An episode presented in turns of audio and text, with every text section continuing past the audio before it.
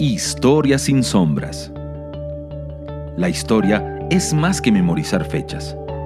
La historia es una memoria de voces vivas, listas para hablar la verdad. Querigma Radio y Oikónomos te invitan a sumergirte en la historia revelada.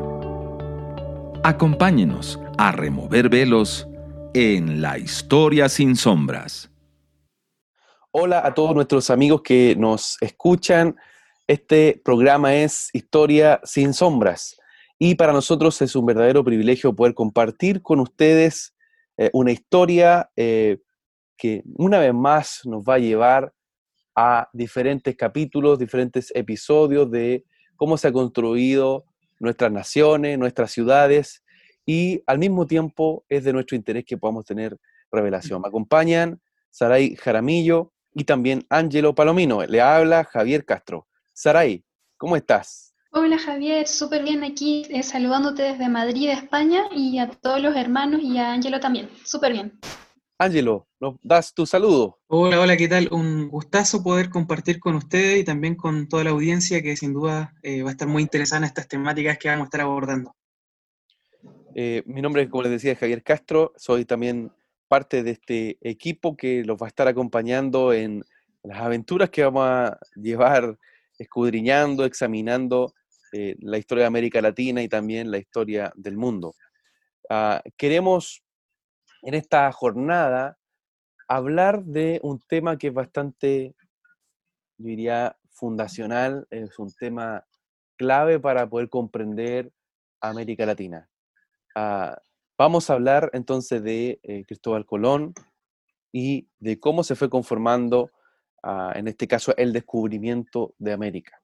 Así es que queremos invitarlo a que no se desconecten, sino que puedan estar muy atentos a las diferentes propuestas, diferentes comentarios que vamos a estar desarrollando para que ustedes puedan conocer mucho más de qué se trata esta primera, este primer programa que tiene que ver con Cristóbal Colón.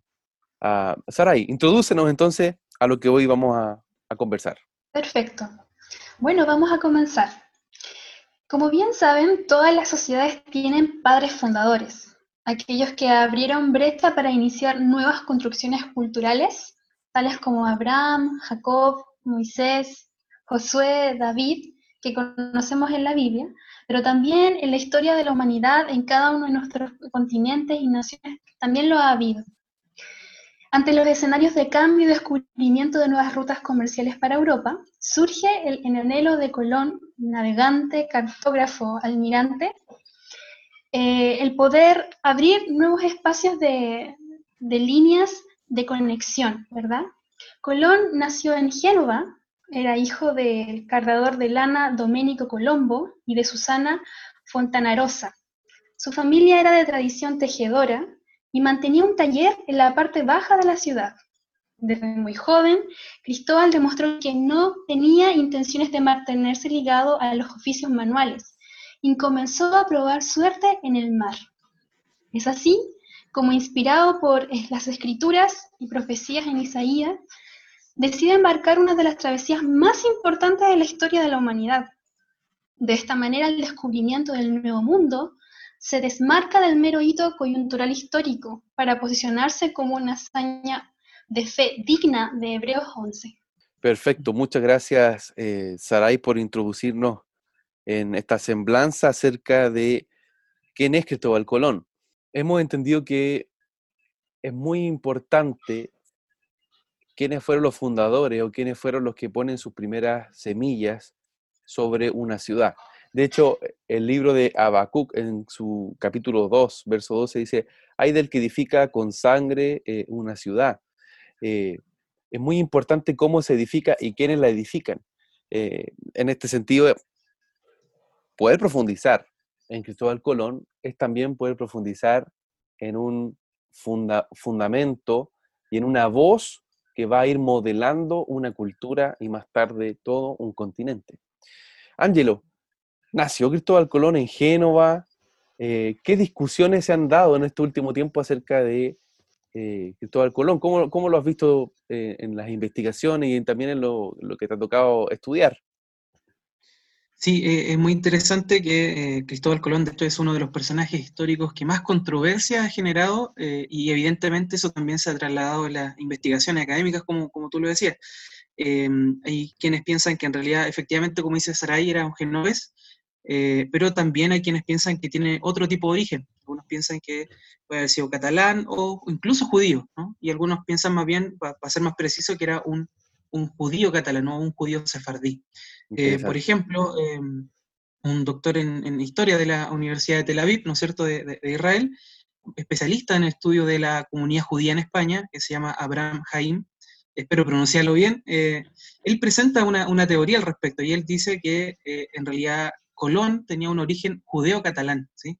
Y él aprueba algunas, prueba algunos elementos históricos para poder sostener esta idea, y, eh, por ejemplo, uno de estos elementos es, em, son, son, las cartas privadas que dirige Colón a su hijo, en las que incluye, por ejemplo, letras hebreas y que significan con la ayuda de Dios. Entonces, es, interesante porque en base a este tipo de, elementos, quizás detalles para algunos, eh, él va de alguna forma construyendo esta teoría para decir que Colón en realidad era un, un judío sefardí.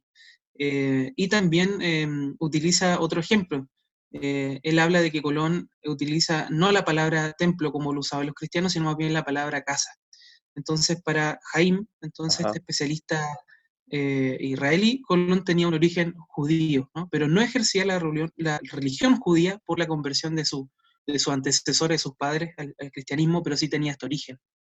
Perfecto. Eh, creo que es muy interesante que en, este mismo sentido, viendo los orígenes de Colón, también podamos hablar un poco del contexto histórico de la época.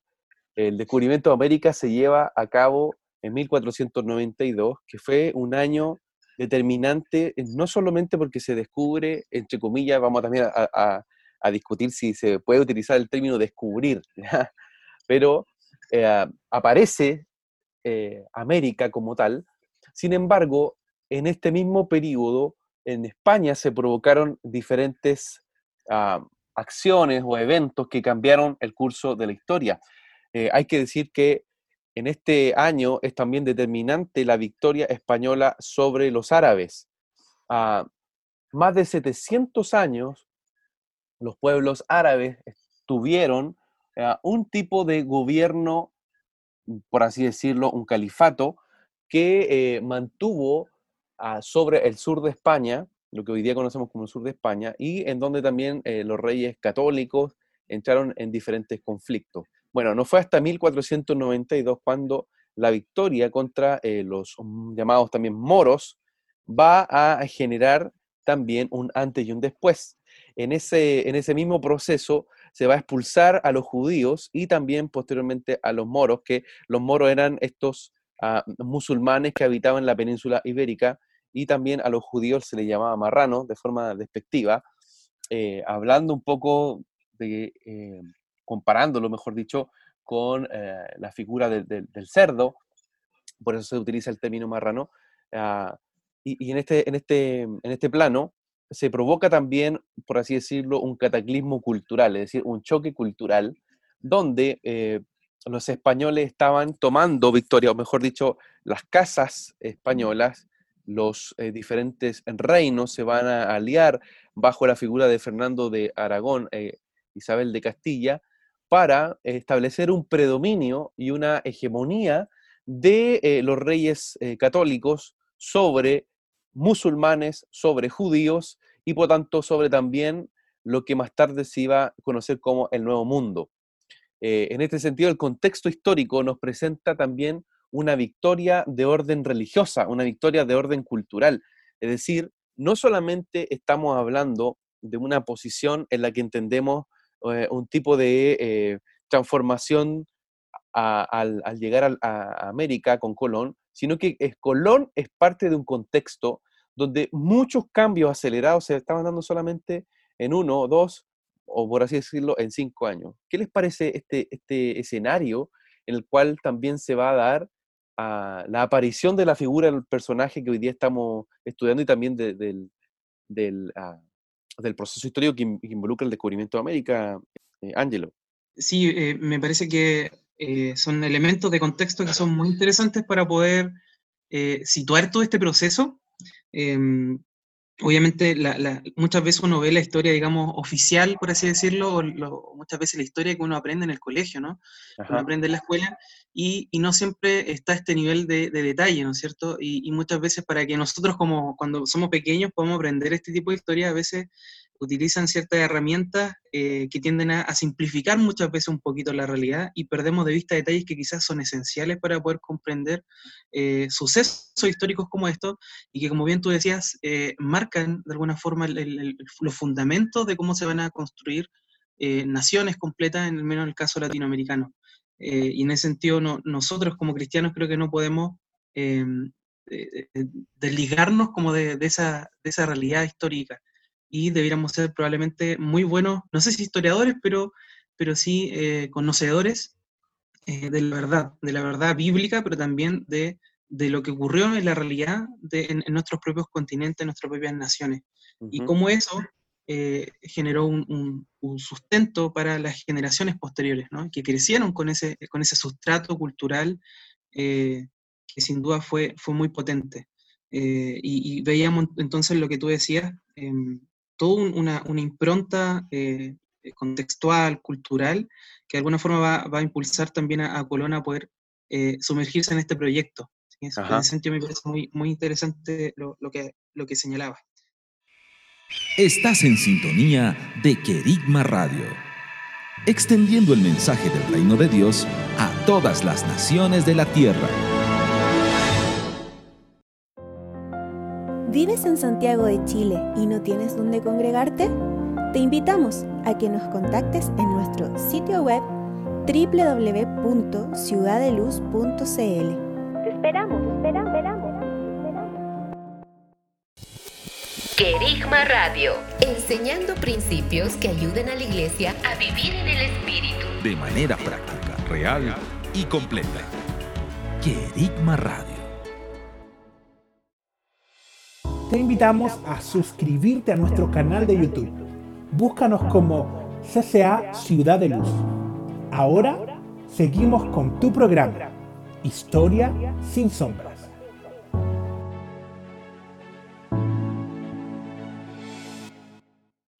Sari, ¿podemos hablar de descubrimiento, de encubrimiento, de encuentro? A, ti que te toca estar allá en España, eh, es también distinta las versiones que sean de la, de la historia eh, frente a este, este evento. Ah, ¿cómo, cómo, cómo se evalúa y cómo también se ve desde allá? Claro, aquí, por ejemplo, en Madrid tenemos, o sea, visualmente, uno de los puntos más importantes se llama Plaza Colón y tenemos, de hecho, un, Colón ahí eh, bien grande, eh, un monumento a él y una plaza y todo un tema destinado como a su memoria, digamos así. Eh, por lo tanto, refleja la importancia que le da la cultura aquí, bueno, española, pero también la importancia para Europa, o sea, de lo que significó ese hecho. Y como también se han enseñado, o sea, en, algunas otras ocasiones, em, los vencedores son los que en el fondo van hablando, escribiendo la historia. Y, y en, en, una nación como España, que bueno, también tiene como, como hemos conocido un don, una característica especial en relación a conquista, gobierno, em, estos elementos culturales sí em, suscitan algún, em, algunos eh, pilares fundamentales. Yo lo veo así. O sea, la figura aquí de, de, Colón, o sea, para Europa, para España, no es una figura menor.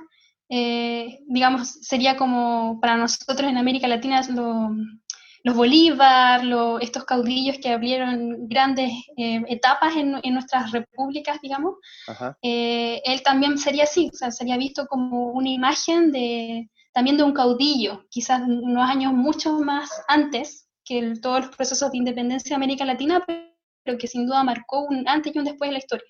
Es muy interesante lo que, lo que acabas de, señalar, eh, Sari, porque nos muestra las distintas visiones de la historia. Tú recién hablabas de cómo muchas veces los vencedores son los que escriben la historia y, se quedan eh, solo con una perspectiva de, de las cosas.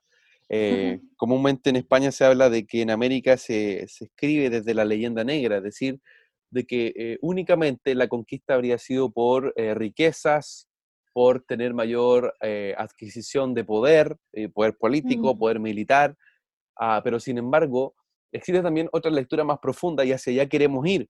Entendemos de que cuando se provoca eh, este, este encuentro o descubrimiento, eh, lo que va a provocarse también es un nuevo tiempo sobre las distintas naciones del mundo.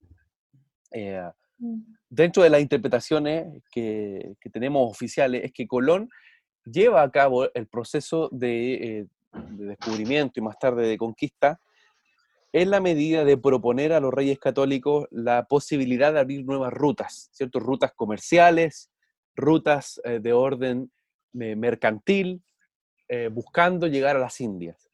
Y en esa búsqueda de las Indias era muy importante no encontrarse con los caminos que habían estado ya tomados por el imperio turco otomano, sino que en este caso tratar de encontrar vías eh, de intercambio que fuesen más expeditas y que también pudiesen también entregar la autonomía total a España para comerciar directamente sin estos, eh, entre comillas, interlocutores eh, en medio, donde además de haber un conflicto militar, un conflicto político, también existía eh, un conflicto religioso con los musulmanes, que justamente, como decíamos al inicio, ya estaban siendo expulsados de eh, la península ibérica.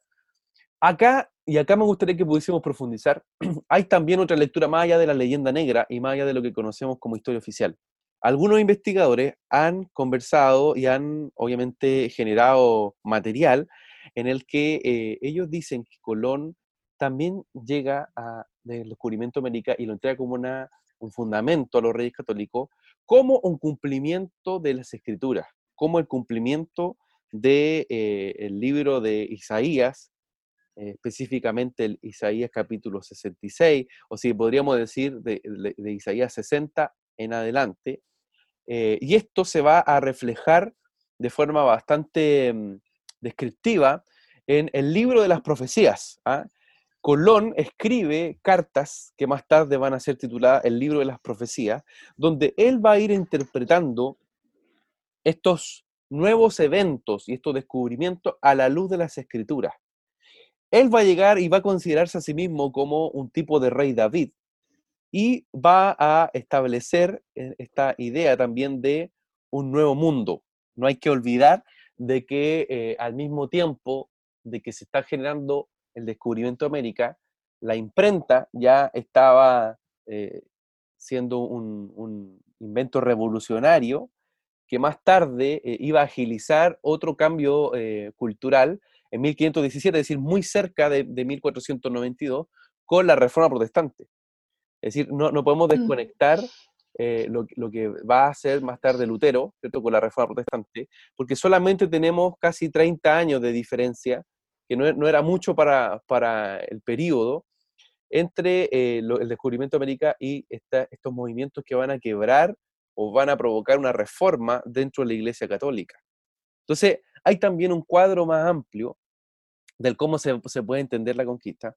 Eh, Ángelo, ¿qué, ¿qué, nos puedes decir tú de, de, esta forma de cómo se va a entender, incluso como hoy día siguen discutiendo los investigadores, de que el, eh, Colón eh, va a, a, darle una perspectiva profética al, al, descubrimiento?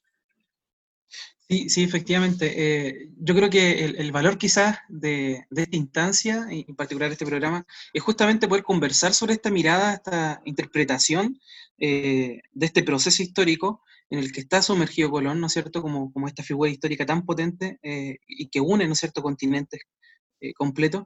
Y es interesante porque esta, esta visión que tú nos acabas de plantear en realidad queda relegada, queda como muy oculta, pienso, en general, eh, si uno ve al menos las, las, versiones que de alguna forma son más preponderantes. Eh, en general, una de, estas visiones que critica y, que se contrapone a, esta mirada planteada a, Colón, ¿no es cierto?, como, como alguien que de alguna forma se ve a sí mismo como cumpliendo una profecía de parte de Dios, eh, viene justamente de, de, quienes piensan que en realidad lo que hacía Colón era más bien tratar de vender su imagen. ¿sí? Hay quienes piensan que eh, toda esta visión providencial de Colón, esta interpretación que él, que él hace, ¿no? de, de, cómo la providencia divina, de cómo el Señor le ayuda en medio de, esta, de, de todo este, eh, este proceso que, que, él inaugura, eh, es discutido en el sentido de que Colón en realidad era más bien una persona eh, arrogante, dicen algunos, y que lo que busca es tratar de vender su imagen, ¿no? Vender una imagen de elegido por la providencia, de elegido eh, por Dios, una suerte de ungido, ¿no es cierto? Como tú bien decías, eh, esta lógica de, tener este manto de David en realidad no es más que una, forma de poder vender su empresa, ¿no? Y en el entendido de que todo lo que él estaba obviamente proyectando no era algo sencillo, para la época era realmente una tarea titánica y por lo tanto, eh, frente a una tarea titánica necesitaba generar un relato que fuera eh, en ese sentido también eh, titánico. Y por lo tanto, en ese sentido, esta otra visión de la historia mira a, Colón más bien como, más como un arrogante y como alguien que está tratando de y, justo dentro de, disculpa que te interrumpa, pero justo dentro de lo que hablábamos de antes, o sea, de, la leyenda negra, o sea, cómo se le intenta también a Colón eh, eh, circunscribir o clasificar en un modelo de cómo eh, se entiende la historia como el típico conquistador. Sí, Sí, así es. Eh, se, ve, se ve de esa forma, Colón, ¿no? Como el típico conquistador que va en busca de riquezas, ¿no? Mm. Que va en busca del oro, que va en busca del, honor o, de la fama que de alguna manera conlleva el, descubrir, ¿no es cierto?, una nueva ruta comercial e incluso eh, descubrir este nuevo mundo. Mm. Y, no, y en ese sentido, esta mirada eclipsa, ¿no es cierto?, esta otra, esta otra visión que, que, es la que estamos planteando de cómo Colón en realidad eh, se concibe a sí mismo como alguien eh, elegido por el Señor para poder dar cumplimiento a una profecía eh, que está claramente instalada ahí en la Biblia en Isaías, ¿no? Querigma Radio, enseñando principios que ayuden a la iglesia a vivir en el Espíritu. De manera práctica, real y completa. Querigma Radio. ¿Vives en Santiago de Chile y no tienes dónde congregarte? Te invitamos a que nos contactes en nuestro sitio web www.ciudadeluz.cl. Te esperamos, esperamos, esperamos.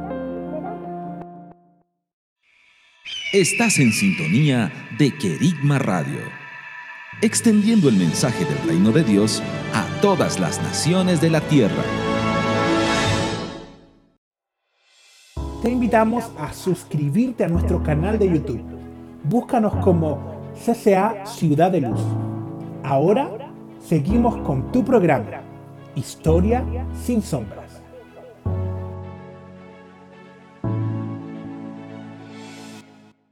Eh, quiero leerle un extracto de lo, que, de lo que aparece en el libro de las profecías de, Colón. Eh, Miren, lo que él decía. Decía, hay que tener en cuenta que una cosa es la predicación futura del Evangelio entre todas las gentes en cuanto a la eficacia, y otra que toda la gente recibiera la fe en Cristo. Esto ha de tener lugar en la consumación del mundo. Esta, esta frase es muy interesante porque Colón eh, permanentemente en el libro de las profecías va citando eh, el libro de Mateos, el libro de Isaías y los salmos. Y, de hecho es, estructural en el libro de las profecías, eh, Isaías y los Salmos. En este, en este plano, eh, es muy, muy importante que él le da una mirada de glorificación escatológica de una nueva Jerusalén en, esta, eh, en este continente, en América. Es decir, Colón le va a, entre comillas, entregar la idea de que vamos a tener un nuevo mundo eh, un nuevo mundo católico en este nuevo continente a los reyes católicos. Es decir, los reyes católicos van a financiar esta conquista, entendiendo de que eh, esta va a ser también una nueva etapa de escribir la historia de la humanidad. ¿Por qué? Porque Europa, que comúnmente se le llama el viejo continente, estaba ya en un declive y en un, por así decirlo, ocaso, una era bastante eh, oscurantista durante la edad medieval, eh, la forma en cómo inclusive se va a vivir la fe va a ser muy discutida. De hecho, si uno ve más tarde a los reformadores, no solamente ellos, los reformadores, van a discutir la forma en que eh, se plantea la doctrina, sino que también los reformadores van a ir a, las maneras de cómo se expresa la fe y a la ética. Es decir, era muy común la venta de reliquia, desde la venta de reliquia hasta eh, reprochable la, conducta, ¿cierto?, de los sacerdotes que se mezclaban entre, eh, bueno, entre diferentes acciones de inmoralidad y por tanto eso era muy sabido. y es cosa de ver también cómo se van a dar las tratativas con el, Papa Alejandro VI, ¿cierto?, el Papa Borgia, quien va a, delimitar el, continente más tarde en el Tratado de Tordesillas, es decir, ah, la Iglesia Católica era más bien eh, una estructura de orden política supranacional, es decir, casi como un tipo de Naciones Unidas, pero con mayor injerencia, porque la Iglesia Católica determinaba cuándo iniciaban las guerras, cuáles eran los límites de los países e inclusive cómo debían administrarse los recursos de estas naciones. Entonces, eh, vemos acá una, una, mezcla entre religión, entre política, y al mismo tiempo vemos a Colón que entrega una mirada escatológica, dice, vamos a dejar este viejo mundo eh, que ha sido Europa, que está corrupto, que está eh, de, alguna, de, alguna, forma con un nivel de mezcla tan grande que, que él promete un nuevo reinicio, y este nuevo reinicio sería en América, Ah, y más tarde también, bueno, los jesuitas y también otras órdenes como los franciscanos, los mercedarios, van a venir al continente con esa, con esa idea, ¿ah? con esa idea escatológica de una nueva Jerusalén. Eh, y para Colón, en el libro de las profecías, él se veía como, como este David que conquistaba el, el nuevo continente para el fin de los tiempos. Es decir, Colón tenía una mirada, eh, como, como, comúnmente se entiende, apocalíptica, de que eh, el llegar a América iba a ser también el cumplir la profecía de que la escritura o el evangelio iba a ser predicado a todas las naciones. Entonces, para él esto iba a ser primordial. Les termino de leer un, último verso de acá del libro de, la, de las profecías para que ustedes también puedan entregar ahí sus comentarios. Pero él decía, yo espero la victoria de aquel verdadero Dios, el cual es trino y uno y lleno de caridad y de sabiduría así como milagrosamente me ha dado de otra de toda otra cosa contra la opinión de todo el mundo, y le plazará que, así como el templo de Jerusalén se edificara con madera y oro de Ofir, que, que ahora con ello mismo se restaure la iglesia santa y se reedifique lo más suntuoso de cómo estaba acá. Es decir, hay también una idea de la reconstrucción de Jerusalén, hay también una idea de los lugares, de la reconstrucción de los lugares santos, y hay también una idea de la reconstrucción de un nuevo mundo.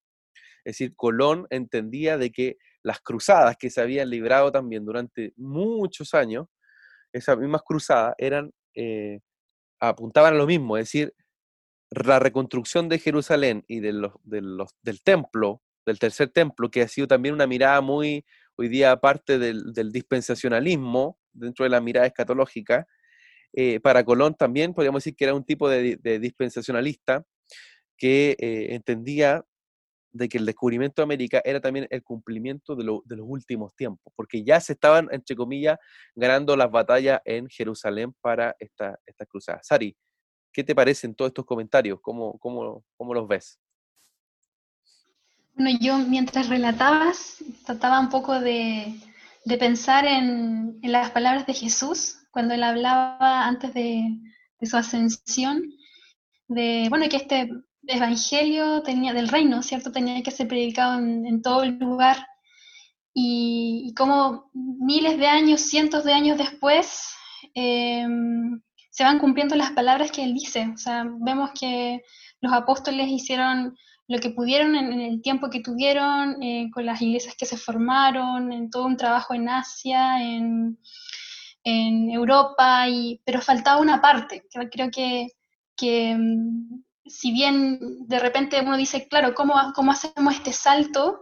Pero hay personas que creo que Dios prepara en momentos específicos de, la humanidad, de la historia, eh, con una inspiración, eh, yo veo una inspiración tan tierna, o sea, veo eh, esa fe sincera, o sea, al, escucharte leer las cartas de, sus notas personales, veo una fe sincera, una fe de no una persona que, que simplemente tenga quizás un, interés comercial, sino de que realmente había regado en su vida eh, una fe, una creencia, una convicción personal eh, y también porque había un entendimiento de la, palabra. Yo creo que eso es muy importante. O sea, había una revelación eh, de alguna manera y eso nos hace ver eh, la importancia de, mm, de, entender los tiempos a partir de la revelación del Padre, pero cómo no solamente nos quedamos en ese entendimiento, sino qué acción hacemos para llevarla a cabo. O sea, la acción que Él se determinó a hacer, o sea, marcó un antes y un después en la humanidad. Nosotros, de hecho, somos, cada uno de nosotros que estamos en este programa compartiendo, somos de origen latino y también nos debemos de alguna manera a lo que hizo Colón. Entonces creo que es importante eh, la inspiración o sea, que tenemos en nuestra vida para, para las acciones que el, que el, Padre nos hace, pero también ser entendido en los momentos específicos para dar esto, digamos, esta apertura, estas puertas que, o puentes que, que se abren para, para, procesos nuevos. Muy interesante, Sari. De hecho, eh, creo, creo que es importante resaltar lo que tú decías. Hay gente que Dios escoge para momentos específicos. Eh, y así ha sido la historia construida. Y ahí le comentamos a los amigos que nos están escuchando en este programa Historias sin sombras. Eh, a, a, de esta forma, eh, la historia se ha ido construyendo eh, en la, por así decirlo, interlocución o en esa interacción entre los cielos y la tierra, eh, y en ese, entre comillas, también eh, segundo cielo, donde también las tinieblas muchas veces van modelando o van soltando una corriente, ¿cierto? Un tipo de inspiración para que se levanten personajes históricos. Eh, y básicamente la idea es, es poder ir discerniendo eh, cómo, cómo se fueron dando estos procesos. Por ejemplo, eh, Colón, todo el mundo discute, y Ángelo lo planteaba a un inicio, Colón se, se discute hasta el día de hoy dónde nació. Si en Génova, si en Barcelona, mm, sí. o si venía de alguna otra eh, isla pequeña. Sin embargo, no se discute cuándo el día en que nació, que fue el 31 de octubre de 1451. Entonces, él nace eh, un 31 de octubre, que más tarde iba a ser el día de la Reforma, o va a ser un, un día muy importante para eh, la Europa, que en este caso va, va a vivir ese, proceso de reforma. Eh, no es, por, no es por sencillamente señalar eso como una anécdota, sino que también por profundizar en lo que eh, indicaba Saray de cómo Dios va marcando tiempos específicos sobre la historia de la humanidad. Ahora, Colón pudo haber tenido una, una lectura inspirada en la escritura, pero también va a ser discutible la gente que le va a rodear. O sea, no, no, no estamos claro. solamente eh, tratando de, uh, de, darle una, de darle una mirada eh, absoluta, ¿cierto?, a, a la historia del, de, del, descubrimiento, porque obviamente eh, hubo muchos conquistadores y mucha gente que vino con otras intenciones que son las que más tarde se van a retratar por, la, por la, insisto, por la leyenda negra. Ángelo, ¿qué nos puedes decir tú de, de, esta profundidad en la que estamos conversando? Sí, eh, estoy, muy de acuerdo con lo que decía Saray, porque eh, frente a esta, esta visión de la, de, la historia de este proceso, eh, a mí me parece que efectivamente Colón tenía, eh, era muy sincero en su fe, creo que era muy sincero. No obstante, me parece que, que, que sí, el, digamos, en, en, las líneas historiográficas que han sido predominantes, justamente lo que ocurrió es que ha quedado como relegada esta mirada, ¿no? Entonces, yo creo que la mayoría de los auditores que nos están escuchando el día de hoy, probablemente esto es como un poco nuevo. Mm. Eh, probablemente muy novedoso escuchar que en realidad Cristóbal Colón llegó a donde llegó porque estaba siguiendo eh, una profecía, ¿sí? porque estaba leyendo la escritura eh, con los ojos de la revelación. Eh, probablemente eso es novedoso y es porque no, no se nos ha enseñado de esa forma la historia. Y, y, como tú bien decías, eh, los procesos históricos no nacen de, de, la nada solamente en, en, la interacción de los hombres, sino nace también de la interacción que ocurre entre lo espiritual y lo material, ¿no es cierto? Que ocurre eh, en lo que pasa en los cielos, ¿sí? Y en, lo que, en la intervención que también Dios eh, ha planeado a través de, de, de, personas quienes escoge también, y, y, y cómo también las tinieblas eh, reaccionan a eso. Eh, es interesante que en el fondo la, la, la visión predominante tiende a dejar relegada esta mirada, ¿no? A, a, a mirar la, la, historia de una manera muy, eh, mucho más eh, naturalista, más sí. eh, materialista. Y, y, de hecho, em, interesante como, por ejemplo, hay un texto que yo buscaba, hay un, un, un académico que se llama Manuel jo Jofre Berríos, chileno, quien escribe en una revista, que a propósito la revista se llama Logos, em, y es de la Universidad de, La Serena, y, una de las cosas interesantes que dice es, la escritura de Colón, hablando cierto? de sus cartas, dice, fluctúa entre la construcción retórica y un espontaneísmo, ¿sí? hace un uso frecuente de tópicos literarios, ¿no es cierto? Con el mito, dice él, eh, tales como por ejemplo el paraíso perdido, el lugar feliz, la edad dorada, la utopía, el ungido. Entonces, toda esta mirada, em, digamos, providencial que tiene Colón, eh, no es más que en realidad un, mito, un mito europeo, que eh, le permite a Colón visualizar América, pero que en realidad tiene poco sentido. ¿Por qué? Porque dado que es un mito, no tiene mayor significancia, por lo tanto, la historiografía, en virtud de eso, va a dejar como relegada esta mirada, ¿no? Claro. Y solo se va a enfocar en otros aspectos que le van a parecer más relevantes, porque entonces si la, digamos, esta interpretación que hace Colón eh, no es relevante, no es más que un mito, entonces ya no va a ser relevante eh, mantenerla, digamos, dentro de, la enseñanza. Y es muy interesante porque esa es la, perspectiva eh, de cómo en Grecia se va a, a delimitar la historia. De hecho, mm. el, entre comillas, padre de la historia eh, en los orígenes griegos, que es Heródoto, mm. va a generar ese punto de, división. Es decir, Heródoto va a decir, la historia la escriben eh, la gente que justamente va a tomar nota de la descripción de los hechos concretos. Mm. Y va a dejar a, la eh, religión hablando de los mitos. Eh, y, un poco también en la mirada, la mirada griega es contradictoria, porque los griegos terminan eh, haciendo la historia para alabar a los héroes. Es decir, los héroes son esos grandes próceres o, grandes hombres que trascienden la historia y que entre comillas pasan al Olimpo.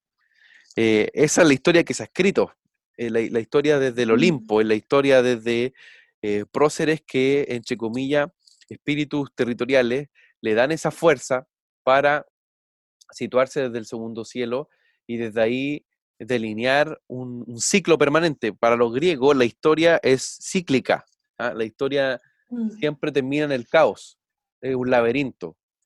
Pero sin embargo en el reino de Dios la historia es de gloria en gloria y es de poder en poder. La, gloria la, perdón, la historia inicia en un pequeño eh, jardín eh, en la tierra eh, pero termina como una gran ciudad, ¿cierto? La, Nueva Jerusalén, ah, y al mismo tiempo como Jesús mismo eh, manifiesta en su iglesia ese modelo de, gobierno sobre, sobre las naciones. Entonces, claro, para, el griego comúnmente la historia va a ser cíclica y también va a tratar de sacar esta mirada más, eh, obviamente, más revelacional, ¿ah? de, en este caso de Colón. Ah, en el libro de las profecías, que también les recomendamos a nuestros queridos auditores poder eh, leerlo, se conservan aproximadamente 84 eh, folios o escritos donde se habla permanentemente de los salmos y de los diferentes profetas hebreos. Eh, por ejemplo, allí permanentemente Cristóbal Colón hace mención al concepto mesiánico en la figura de David, en Abraham, en Job, en Salomón, en Moisés, y a través de esto va leyendo eh, justamente la conquista. En la carta que hace de Jamaica en 1503, que también es parte de su libro de la profecía, Colón hace la pregunta, ¿qué más hizo Dios por Moisés o por David su siervo? ¿Qué hizo por el pueblo de Israel cuando le sacó de Egipto? Ni por David, que de pastor llegó a ser rey en Judea.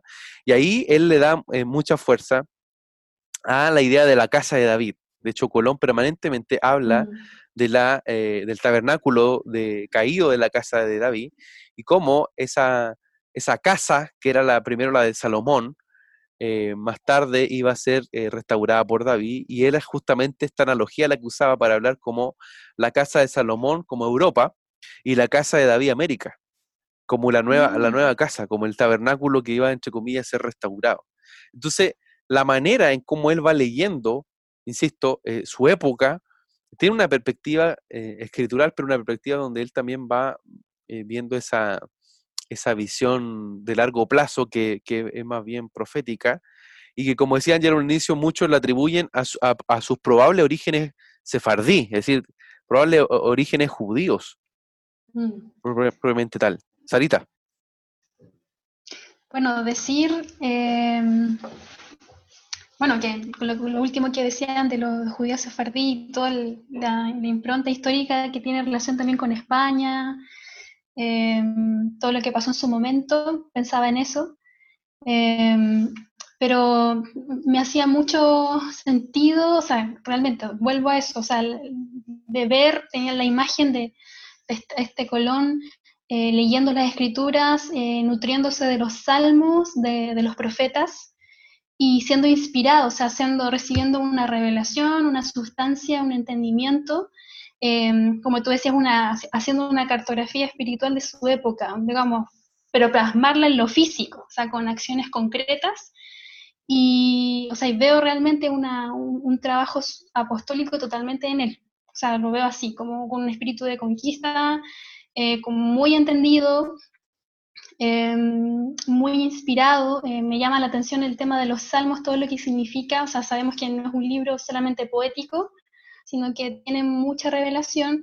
Em, David también, o sea, tiene, eh, él era, o sea, sabemos que era un adorador, pero también eh, manifiesta la esencia del, rey. O sea, yo veo eso en, en, en Colón Em, muy, muy especial, de hecho, o sea, el hecho de que se haya presentado también a, los reyes de, España en ese momento, o sea, aquí, eh, yo que, que he estado aquí en Madrid puedo ver em, cuál ha sido el, impacto o sea, de, de, esa unificación, digamos, del descubrimiento del nuevo mundo, o sea, en la sociedad actual. Y, y cómo en ese tiempo, o sea, realmente había un peso muy importante en todo lo que eran estos procesos de reunificación de España como, digamos, ya como territorio, eh, y, el, peso que tenía la historia, em, el poder avanzar en lo que era un espíritu de conquista, después de tantos tiempos, de muchos años de ser subyugados, digamos, de alguna manera, eh, al retomar, digamos, su posición o su identidad, más allá de, las formas, pero estoy hablando a nivel del espíritu, de la convicción, y cómo también esto va despertando a, una semilla poderosa que es la que termina siendo em, Colón. ¿Y qué más que haciéndolo como un navegante, o sea, entendiendo la importancia de, las aguas, ¿cierto? Em, caminando ahí, o sea, veo como, veo como, como el Señor también lo acompaña ahí en, esas travesías. No sabemos cómo, habrán sido esos viajes, esas lunas, esos momentos ahí, pero sin duda el Espíritu Santo estuvo ahí presente.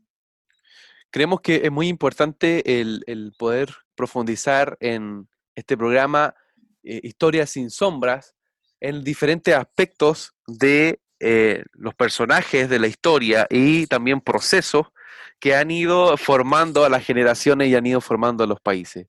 Eh, hoy estamos hablando de Colón como un personaje fundacional y hemos estado descubriendo gran parte de sus vetas mucho más allá de la leyenda negra. Ahora, todo lo que hemos venido conversando de Colón creo que eh, es importante ponerlo también en, contexto en relación a lo que eh, también hablábamos delante, de que él tiene esta relación personal con la escritura y esta relación personal con eh, una, cartografía profética de cómo se va a entender el nuevo mundo. Sin mm. embargo, otra cosa distinta, y también lo hablamos delante, es cómo la Iglesia Católica lo va a interpretar. ¿sí? Y que lo va a leer en una, en una vertiente política. Es decir, Colón, como, entre comillas, voz profética, abre un nuevo tiempo y un nuevo territorio. Sin embargo, la Iglesia Católica va a gestionar ese nuevo tiempo o va a administrar este territorio en base a intereses políticos y a intereses eh, de tipo comercial. Eh, y aquí es donde se van a, se van a eh, generar también todos estos procesos eh, trágicos y, terribles de eh, masacres y también de saqueo sobre eh, el continente americano. Pero sin embargo, entendemos de que es parte también de, una etapa de marcar un antes y un después sobre el continente. Recordemos de que América estaba poblado principalmente por los pueblos, bueno, mesoamericanos, destacándose principalmente el imperio azteca y el imperio inca, quienes tenían eh, una cosmovisión bastante, eh, por así decirlo, espiritual, ah, donde el concepto de la sangre era muy importante. Ah, más tarde vamos a ver eh, a conquistadores como a Francisco de Miranda, o Hernán Cortés, donde en sus crónicas o los cronistas que, estuvieron con ellos van a, graficar de que muchas veces ellos tuvieron una, un impacto espiritual ¿ah? de, lo que, de lo que se vive al llegar a, América. Entonces, es muy importante también eh, no olvidar de que existe un, contrastes, ¿ah? contrastes que muestran luces y sombras en relación a cómo se va a implementar el proceso de conquista que va a ir más allá de la figura de Colón y que va a tener también ahí una, consideración de orden política y en cómo funcionaba la Iglesia Católica con las cortes europeas de la época. Por ejemplo, cómo se va eh, a también negociar el, nombre del continente. Porque en definitiva el continente no termina llamándose Colombia en general, sino que termina llamándose América. Bueno, Invitamos a nuestros auditores para que en un próximo capítulo nos puedan sintonizar y ahí vamos a hablar de, cómo sigue toda esta trama con Américo. Pero esa es una muy buena pregunta. ¿Por qué América termina llamándose América cuando solo Américo Vespucio era un negociante, un comerciante en la época, y no Colón en relación a la impronta que iba a tener este eh, conquistador? ¿Por qué? Bueno, entre otras cosas por lo que estamos hablando, por la influencia política y económica que la Iglesia Católica de la época va a darle a eh, la conquista. Estás en sintonía de Querigma Radio, extendiendo el mensaje del reino de Dios a todas las naciones de la tierra. ¿Vives en Santiago de Chile y no tienes dónde congregarte? Te invitamos a que nos contactes en nuestro sitio web www.ciudadeluz.cl. Te esperamos, esperamos, esperamos. Querigma Radio, enseñando principios que ayuden a la iglesia a vivir en el Espíritu. De manera práctica, real y completa. Querigma Radio. Te invitamos a suscribirte a nuestro canal de YouTube. Búscanos como CCA Ciudad de Luz. Ahora seguimos con tu programa, Historia sin sombra.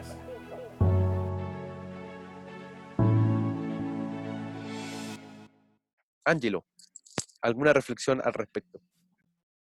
Sí, sí, eh, me, llama mucho la atención lo que, lo que señalaba respecto de, de cómo, digamos, va a ser eh, el, posterior desarrollo histórico eh, en, América, ¿no es cierto? Y en este relacionamiento, en relacionamiento entre Europa y este nuevo mundo. Em, y, no quisiera que se pasara este, digamos, este capítulo, interesante capítulo, sin conversar, por ejemplo, en algo que hasta el día de hoy yo creo que toca las discusiones sobre, sobre Latinoamérica que tienen que ver con las relaciones de dependencia, ¿no? Y eh, mm. es interesante, por ejemplo, cómo este autor que yo mencionaba antes tiene otra frase que a mí me llamó mucho la atención y quisiera leérsela a nuestros auditores.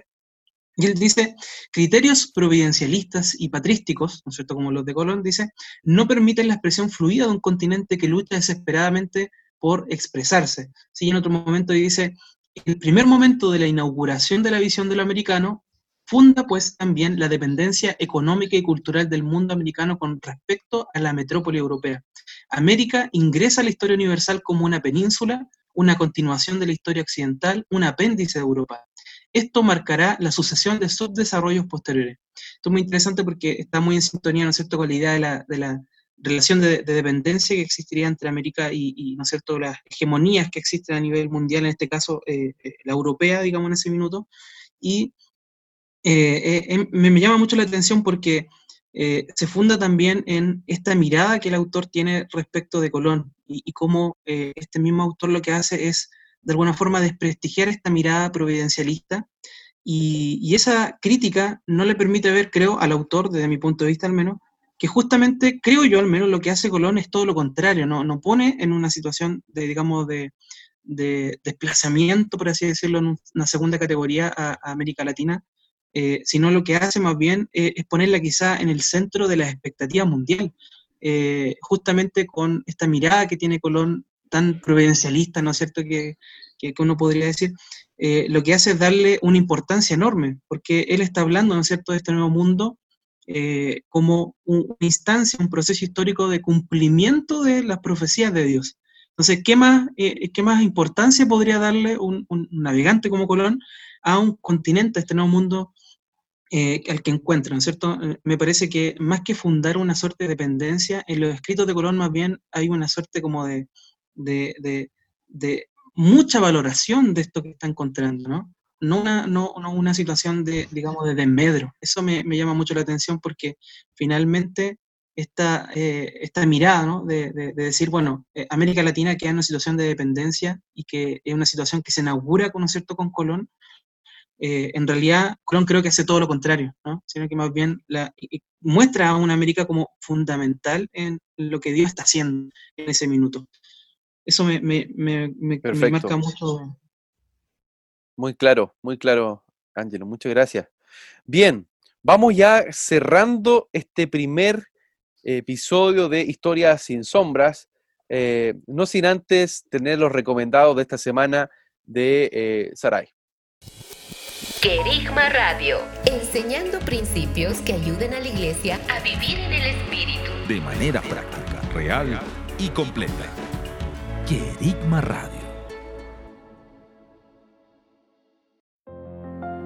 ¿Vives en Santiago de Chile y no tienes dónde congregarte? Te invitamos a que nos contactes en nuestro sitio web www.ciudadeluz.cl. Te esperamos, esperamos, esperamos. Estás en sintonía de Querigma Radio, extendiendo el mensaje del reino de Dios a todas las naciones de la tierra. Te invitamos a suscribirte a nuestro canal de YouTube. Búscanos como CCA Ciudad de Luz.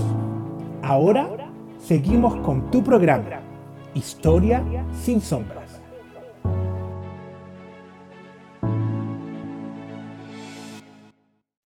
Bueno, ahora se vienen los recomendados. Bueno, como primero tenemos el, claramente se ha citado en todo este programa, que es el libro de las profecías, escrito por Cristóbal Colón, 1504. Eh, también tenemos Cristóbal Colón, su vida y descubrimiento a la luz de sus profecías, de Kay Bigham, editorial CLIE, de 1990. Y también, bueno, si quieren ahí conocer más a fondo, diario de a bordo, relatos de viajes de Colón en palabras de Bartolomé de las Casas. Eh, también para los niños, a ver ahí en la familia, que puedan estar viendo en este tiempo, tenemos disponible la biblioteca virtual Miguel de Cervantes, con un dedicado, dedicado exclusivo a lo que es Cristóbal Colón, a través de imágenes, figuras, bibliografías, enlaces y recursos. Y finalmente, también para disfrutar en familia de History Channel, El último viaje de Cristóbal Colón, que es un documental de dos capítulos, pero que nos va a hablar de esta peripecia del descubrimiento de América a través de los cuatro viajes de Colón. Así que están totalmente recomendados para verlos para toda la familia. Perfecto, muchísimas gracias Ari por los recomendados de esta semana en relación a la figura de Cristóbal Colón. Bien, de esta forma vamos cerrando nuestro eh, primer episodio de Historias sin sombras a través de la figura de Cristóbal Colón. Queremos orar por nuestros auditores y bendecir sus vidas para que se sigan revelando diferentes estratos y diferentes ADN que han estado formando nuestra historia. Padre, te damos tantas gracias en esta jornada porque tú nos has estado hablando, nos has estado guiando para poder escuchar tu voz y mirar también desde otra manera, de mirar desde los cielos eh, la historia de nuestras naciones.